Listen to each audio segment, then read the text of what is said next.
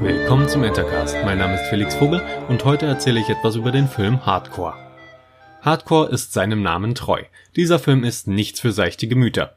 Könnte er aber sein, denn letztendlich schaffte er es mich mit seiner recht interessant gestalteten Geschichte am Bildschirm zu halten, nicht durch die überzogene Gewalt.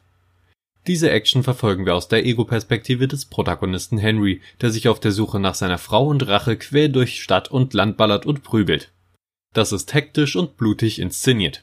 Aber auch technisch und choreografisch hat der Film einiges drauf. Spezialeffekte, spannende Actionsequenzen und knackige Dialoge machen Hardcore zu einem Film, bei dem man nicht wegsehen kann, auch wenn manche das durchaus lieber tun würden.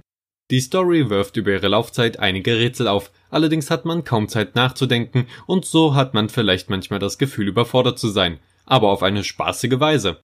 Damit will ich nicht sagen, dass der Film eine wahre Storygranate ist. Durch seine sehr gut inszenierten Charaktere und deren Dialoge wird Hardcore allerdings Substanz und ein gewisser Reiz gegeben.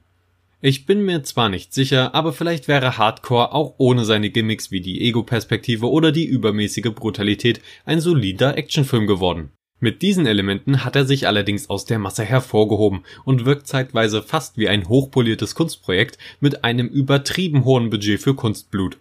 Mich hat Hardcore gefesselt und mir über die gesamte Laufzeit Spaß gemacht. Und das nicht nur, weil man keine Zeit hat, darüber nachzudenken. Währenddessen zu essen würde ich allerdings nicht empfehlen. Bis bald, euer Felix.